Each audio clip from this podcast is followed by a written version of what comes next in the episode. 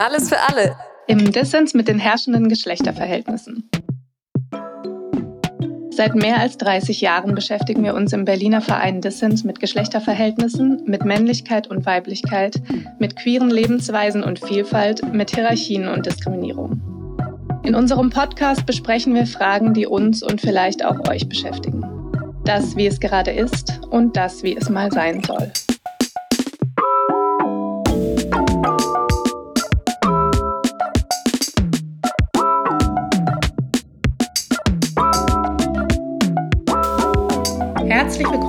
Zu unserer achten Podcast-Folge. Auch heute wieder zum Thema Nichtbinarität und Geschlechteranforderungen. Mein Name ist Sarah, mein Pronomen ist sie. Mein Name ist Ulla, mein Pronomen ist auch sie. Wir haben schon in der letzten Folge über das Thema Nichtbinarität und Geschlechteranforderungen gesprochen und unter anderem festgehalten, dass es je nach Kontext sehr konträre Anforderungen an nichtbinäre Personen gibt. Dazu gehört die der Vereindeutigung in dominanzgesellschaftlichen Räumen, weil dort häufig davon ausgegangen wird, dass es nicht-binäre Personen überhaupt nicht gibt. Und andererseits in subkulturellen oder Community-Räumen die Anforderung nach Uneindeutigkeit. Auch in dieser Folge sprechen wir mit Finn Lorenz. Finns Pronomen ist er. Finn arbeitet seit einigen Jahren beim Jugendnetzwerk Lambda e.V. und leitet dort zusammen mit einer Kollegin das Beratungsprojekt In und Out. Außerdem ist Finn in der queeren Bildungsarbeit aktiv. Wie gerade gesagt, gibt es in der Dominanzgesellschaft die starke Anforderung nach Vereindeutigung. Also die Anforderung, sich klar einem der zwei akzeptierten Geschlechter, Mann oder Frau, zuzuordnen. Die Idee, es gäbe mehr als diese zwei Geschlechter, scheint für viele Leute unvorstellbar oder zumindest sehr schwer zu fassen zu sein. Heute blicken wir zunächst auf das, wie Geschlecht nach außen getragen wird, also den Geschlechtsausdruck. Was heißt Geschlechtsausdruck für nicht-binäre Personen? Das dachte ich gerade auch. Also, dass ich, dass ich es auch gar nicht so leicht finde, die, Fra die Antwort auf die Frage zu denken, was ist eigentlich ein nicht-binärer Geschlechtsausdruck in einer Gesellschaft, die davon ausgeht, dass es das nicht gibt. Mhm, Alles ja. und nichts, ja, auf ja, eine Art. Ne? Mhm. Ähm, und in einer Gesellschaft, die davon ausgeht, dass es das nicht gibt und die androzentrisch funktioniert, wie wir in unseren letzten Folgen hatten, also wo das männlich konnotierte immer irgendwie das Neutrale ist, was dazu führt, dass dann noch am ehesten was, was männlich konnotiert ist, auch als nicht binär anerkannt wird. Widersprich mir gerne.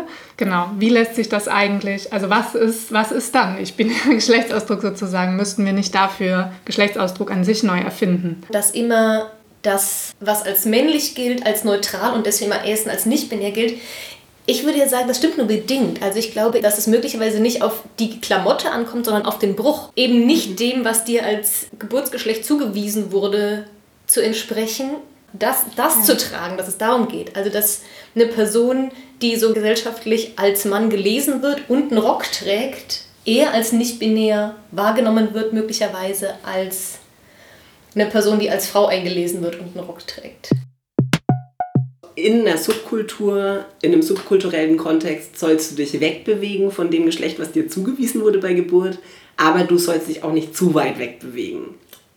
Also meine Erfahrung für mich mhm. persönlich ist, ich wurde ziemlich easy als nicht binär einfach anerkannt innerhalb von bestimmten Szenekontexten bis zu dem Zeitpunkt, als man gesehen hat, dass ich jetzt lange auf Testo bin. Jetzt bricht es. Jetzt muss ich es immer noch mal extra dazu sagen. Mhm auch als ich darüber nachgedacht habe, was es für Anforderungen auch in einem subkulturellen Kontext an nicht-binäre Personen gibt, dann ist es was, was sich sehr stark auf Äußerlichkeiten und Körperlichkeit bezieht. Und mir fällt also sehr wenig bis nichts ein, wo es so Anforderungen an das Sein oder Verhaltensweisen gibt.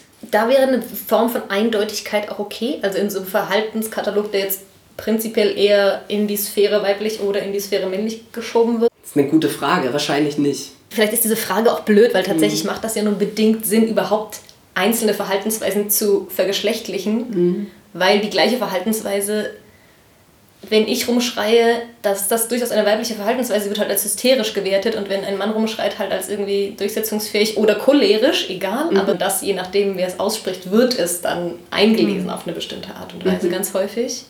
Naja, gerade nicht-binäre Personen, deren Geschlechtseintrag bei Geburt männlich war, sind mit Sicherheit auch in subkulturellen Kontexten mit konfrontiert, nicht klassisch männliche Verhaltensweisen an den Tag legen zu dürfen, mhm.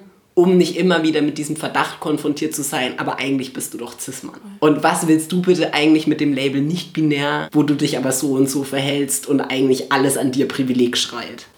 Also vermute ich, dass es doch sehr stark auch Anforderungen an Verhaltensweisen gibt, die ich dann wahrscheinlich einfach nicht so doll abbekomme, weil meine Form von Nicht-Binarität akzeptierter ist mhm. in der Szene. Auch die Frage nach Ausdruck und Verhalten stellt sich für nicht-binäre Personen also unterschiedlich, je nach Kontext. Schon in der letzten Folge haben wir auch darüber gesprochen, dass der Ausdruck, den ich in dominanzgesellschaftlichen Räumen zeige, immer navigieren ist zwischen dem, was ich zeigen möchte und dem, womit ich unbehelligt bleibe oder sicherer vor Gewalt bin.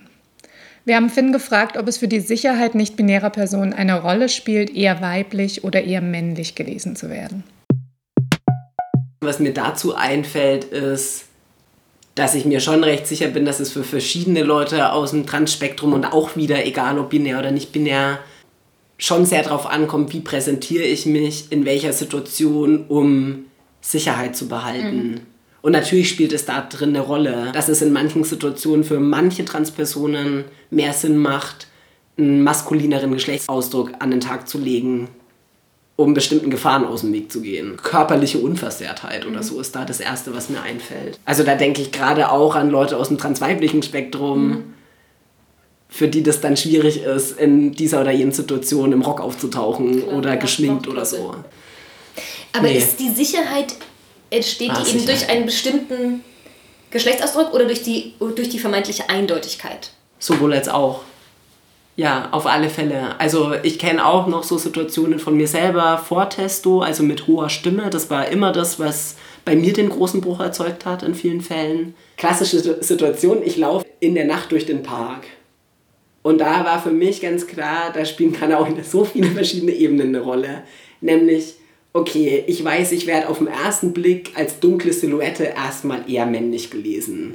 Ich setze auch vielleicht noch eine Kapuze auf, dann verstärkt sich das nochmal. Dann laufe ich vielleicht auch noch auf eine bestimmte Art und Weise, dann verstärkt sich das nochmal.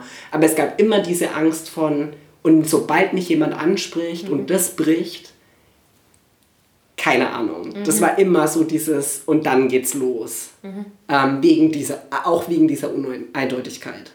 Also meine Assoziationen waren dann immer die, medialen, die mediale Darstellung von Gewalterfahrungen bei Uneindeutigkeit. Mhm. Es war immer dieses Hose runtergezogen bekommen, um nochmal zu prüfen oder irgendwie so. Mhm. Also, ja.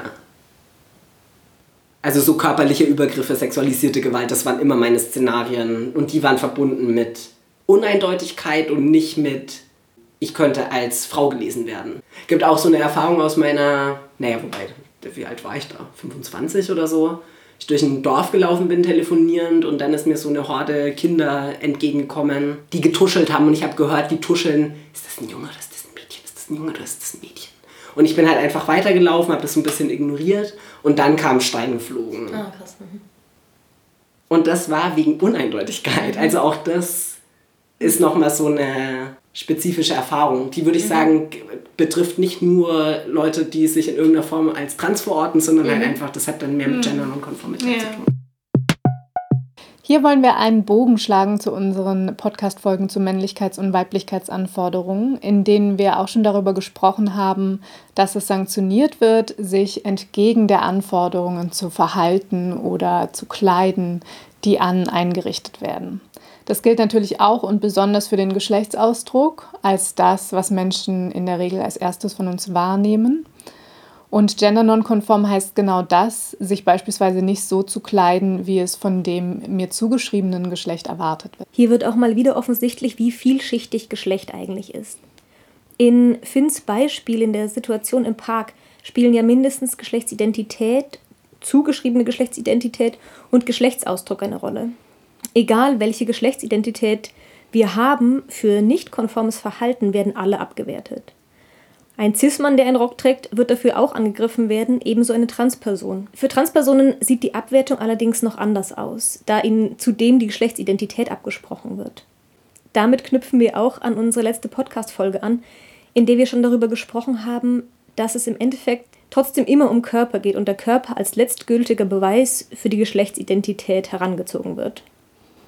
Um der Komplexität dann noch eins draufzusetzen, mischt sich in solchen Situationen unter Umständen noch Homofeindlichkeit mit rein. Also wenn ich als Person, die von anderen als Frau gelesen wird, mit kurzen Haaren und im Anzug draußen unterwegs bin und angegriffen werde, dann finde ich sehr schwierig zu sagen, geht es hier gerade um einen homofeindlichen Angriff, weil ich als ähm, lesbisch gelesen werde? Ist da Sexismus mit drin? Geht es um einen gendernonkonformen Geschlechtsausdruck und damit auch um Transfeindlichkeit?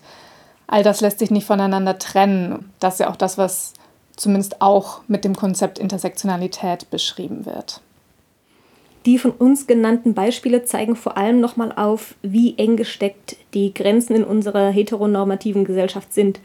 Zeigt auch, dass wir alle, egal welches Geschlecht wir haben, nur davon profitieren können, wenn diese starren und einengenden Vorstellungen aufgebrochen werden. In unserer Erfahrung stellt gerade Nicht-Binarität heteronormative Strukturen besonders in Frage. Also auch in unserer ja. ganzen Bildungspraxis habe ich das Gefühl, selbst mit Leuten, die wenig von geschlechtlicher Vielfalt wissen und dem auch eher skeptisch gegenüberstehen, sage ich jetzt mal euphemistisch, mhm. dass viele Leute Trans als binäres Konzept noch akzeptieren können. Aber Trans mit Nicht-Binarität gedacht, dass das die Vorstellungskraft sprengt. Ich meine, Binarität stellt halt das ganze System auf eine Art weniger in Frage. Verbunden mit dieser ganzen Erzählung von im falschen Körper was ja auch für manche stimmt, aber für viele halt auch nicht. Dafür gibt es dann sozusagen eine Erklärung. So ist mhm. das halt bei manchen Leuten. Mhm. Aber das stellt das Zweigeschlechtersystem auf eine Art nicht in Frage. Das führt zurück zu dem, was du ganz am Anfang erzählt hast, finde, mit der Situation von dem Freund von dir auf der Hochzeit. Mhm. Dass wenn alles so vergeschlechtlich ist und ich immer ein Skript habe von, je nachdem, wie ich dir mein Gegenüber einlese, werde ich so und so das zu erwarten haben und da so dieser Person gegenübertreten, mhm. in dem Moment wo das nicht mehr greift, sind Leute super verunsichert, wie sie sich zu verhalten haben. Es ist mir mehrfach jetzt passiert, dass ich von Transpersonen aus einem sehr konservativen, also religiös-konservativen Umfeld gehört habe, auch verschiedene Religiositäten, auch christlich-fundamentalistisch, die massiv angeeckt sind zu Hause, weil sie lesbisch gelesen wurden. Und als sie dann transitioniert sind und sich als Mann geoutet haben, ist dieses Problem plötzlich verschwunden. Und da sind sogar konservative Familien plötzlich hinterhergekommen und waren dann ganz erleichtert, dass ihr Kind trans ist, womit ich vorher nie gerechnet hatte. Mhm. Ähm, eine Familie kenne ich auch, weil dann halt auch die Heteronormativität wiederhergestellt war. Jetzt ist ja alles wieder in Ordnung. So, ach, das war das Problem, deswegen. Mhm. Mhm. Okay, ja, medizinisches Problem, ja klar. Mhm. Dein Gehirn ist halt männlich, dein Körper hat sich halt, warum auch immer, falsch ausgebildet. Mich erinnert das auch an das, was unser Kollege Andreas Hechler auch zur Intergeschlechtlichkeit schreibt. Mhm. Also, dass die ganze Gewalt gegenüber Interpersonen, die immer noch stattfindet und dieser andauernde Versuch, sie gewaltsam in dieses Zweigeschlechtersystem zu pressen, ganz viel damit zu tun hat, dass die Gesellschaft ihre Zweigeschlechtlichkeit erhalten muss. Und der Vereindeutigungsdruck ist ja massiv. Also bei Interpersonen nochmal in einer ganz anderen Form, weil der Körper mhm zwangsvereindeutigt ja. werden. Das mhm. ist nochmal eine ganz andere Nummer, das ist ganz klar. Und gleichzeitig kenne ich das ja auch von sehr vielen Leuten, die nicht binär sind oder auch binäre Transpersonen, die sehr lange uneindeutig leben, also die mal so gelesen werden, mal so gelesen werden, das halten die wenigsten länger als ein paar Jahre durch. Ja. Super anstrengend. Ein Alltag ist super anstrengend, wenn du weder Mann noch Frau bist. Das ist einfach so.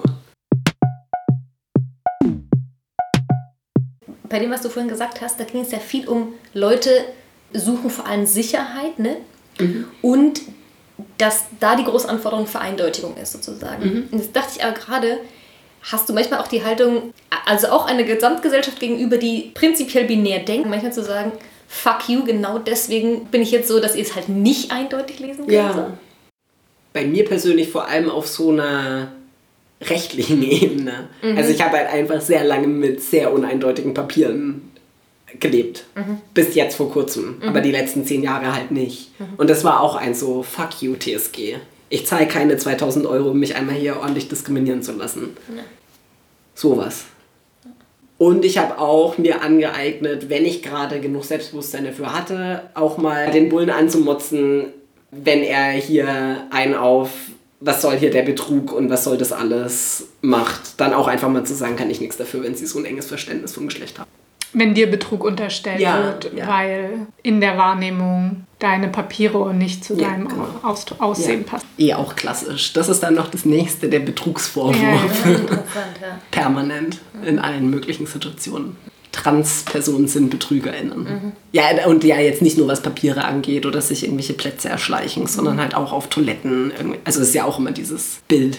Das ist ein ganz wichtiger Punkt aus unserer Sicht und ein Kern von Transfeindlichkeit, also dieser Betrugsvorwurf, die Annahme, ähm, dass Transpersonen vorgeben, etwas zu sein, das sie eigentlich nicht sind. Und das würden wir sagen, ist auch ein Gedanke hinter dem TSG, also dem sogenannten transsexuellen Gesetz, wenn auch vielleicht kein bewusster oder geplanter Gedanke, die Idee, dass Transpersonen dem Staat in dem Fall beweisen müssen, dass das richtig ist wer sie sind und dass das anerkannt werden sollte. Aber nochmal zurück zum Thema mit Erwartungen brechen als eine bewusste Handlung. Ich dachte, wie wohltuend ich das immer wieder selber empfinde, dass ich durch die Straßen gehe und leider funktioniert mein Blick trotzdem immer noch weitgehend so, dass ich Leute halt meistens unbewusst kategorisiere sozusagen in Männer und Frauen und es fällt mir meistens in dem Moment auf, wo es mir nicht gelingt.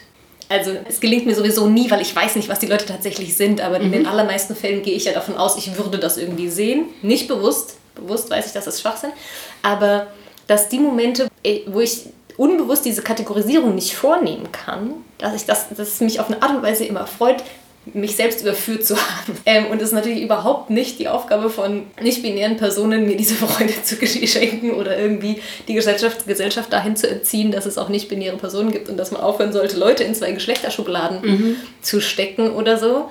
Aber ich dachte vorhin eben, ist das, kann es nicht auch eine, eine gewisse Art von Freude darin liegen, halt eben Leute zu verunsichern in ihrer bescheuerten zweigeschlechtlichen Brille oder so.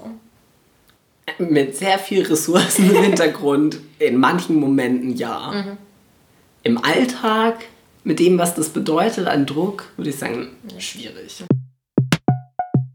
Wir möchten nochmal klarstellen, dass es nicht die Aufgabe von nicht-binären Personen ist, der Mehrheitsgesellschaft beizubringen, wie falsch ähm, ihre zweigeschlechtliche Perspektive ist. Tatsächlich findet Lernen viel zu häufig aus unserer Sicht auf Kosten von diskriminierten Personen statt.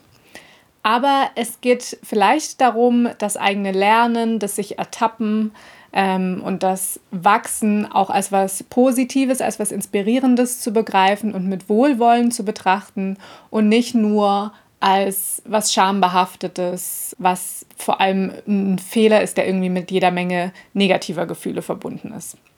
Lernen ist ein Prozess. Zweigeschlechtlichkeit ist was, was wir alle von kleinst auf vermittelt bekommen haben. Und insofern gehören diese Momente von sich selbst ertappen und daraus was Produktives machen idealerweise dazu.